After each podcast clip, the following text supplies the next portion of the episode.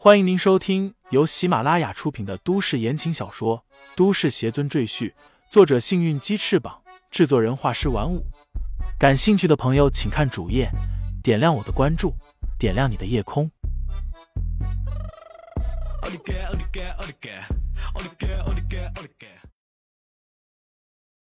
第一百九十九章，不许拍照下。圣女，我是母次。头人让我带那个外来人居住的地方。母次在门外说道：“头人说，您是圣女，不要长时间和其他男人在一起。”金秀道：“知道了。”他抬眼看向李承前，低声道：“你和母次走吧，记住，如果你还要命，就不要乱说话。”李承前点点头，推开门，和母次走出了竹楼。母四领着李承前来到一片低矮的小木屋前，指着其中一间，不客气的命令道：“进去。”李承前走进木屋，木门被母四咣当一声关闭，外面还锁上了锁链。母四隔着木门恶狠狠的说道：“老实点，敢逃走我就宰了你。”说罢就走了。李承前看了看小屋面里面的情况。阴暗潮湿，连床都没有，只有一些干草铺在地上，显然是专门关人的监牢。他走到干草前，用脚踢了踢，从个里面钻出了一条小臂粗细的绿蛇和若干个头超大的黑色虫子。李承前摇摇头，试着和王源通话：“王源，能听到吗？”李大师，你没事吧？我刚才一直不敢和你联系。王源激动的声音顿时响起来，他一直蹲守在山寨外面，只等着李承前一句话就要冲进来救人。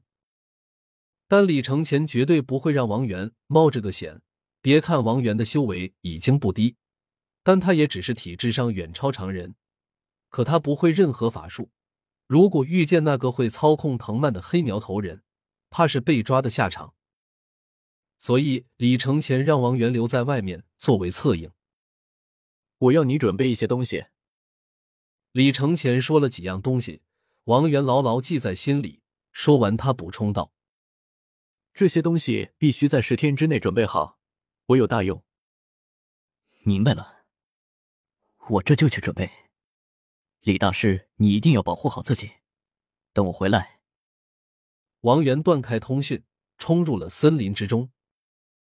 躺在干草堆上，李承前闭目休息，脑海里不由自主的闪过金秀的脸庞，心里隐约产生一种感觉，但又很模糊。金秀会不会就是师尊的化身？李承前心里暗想。我现在没了修为，连师尊的气息都感觉不出来了。夜幕降临，四周寂静下来，只剩下虫鸣声。李承前坐起身，走到木门前。其实他想走，随时可以走。这扇破木门哪里能拦得住他？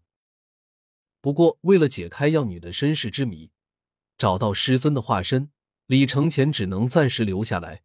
他有预感，九阶寨里有他想要知道的一切秘密。隔着木门的门缝，李承前能够看到金秀的竹楼。此时里面一片漆黑，他似乎已经睡下了。李承前刚要收回目光。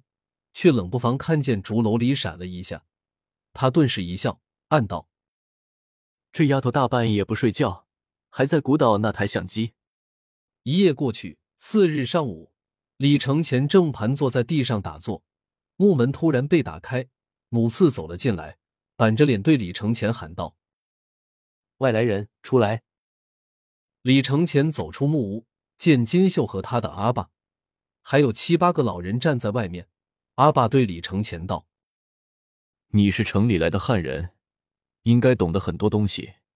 金秀说想让你教寨子里的孩子学知识。”李承前看向阿爸的脸，很显然他对这种事并不关心。对他来说，根本没有必要学什么知识，反正迟早都要跟圣灵大人一起飞升仙界，学习什么的，一点用途都没有。李承前又看了金秀一眼。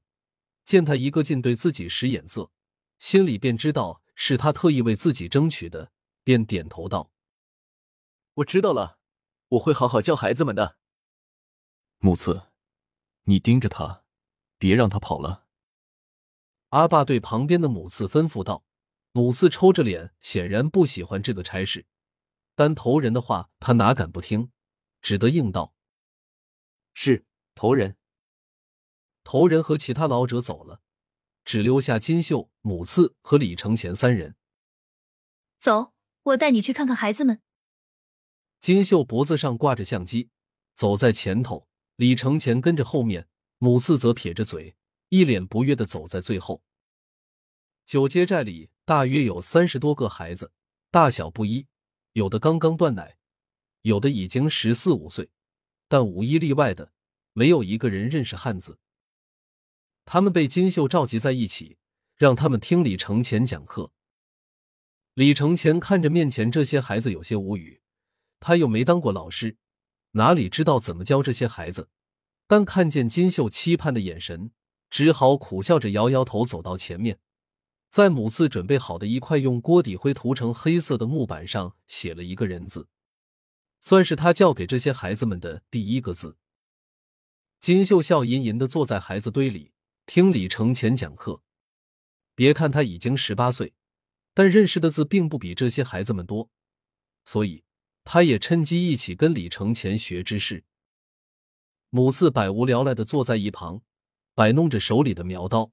他的小女儿也在人群里学习，见女儿一脸兴奋的表情，他哼了一声，不满的嘀咕道：“这小丫头没良心！我为她出去抢劫买了手机回来，也没见他这么开心过。”此时，所有的孩子都在聚精会神的听着李承前讲课，说是讲课，其实就是讲故事。李承前也看出来了，这些孩子都喜欢听故事。于是他想到了寓教于乐的法子，把知识揉杂在有趣的故事里讲给这些孩子们听，让他们既学了知识，也得到了乐趣。金秀也听得津津有味。九街寨里十分闭塞，连店都没有，平时也没有什么娱乐活动，孩子们听的故事也都是老人们口口相传下来的，一共就那么十几个，早就听腻了。现在李承前为他们带来了新的故事。而且比他们听到的故事要有趣多了，这让孩子们十分开心，对李承前的敌视也少了很多。李承前一口气讲了一个多小时，讲得口干舌燥。金秀走过去递给他一碗水，李承前一口喝干，笑道：“爽快，谢谢你。”那你再讲一会儿吧。孙猴子被压在五行山下，后来怎么样了？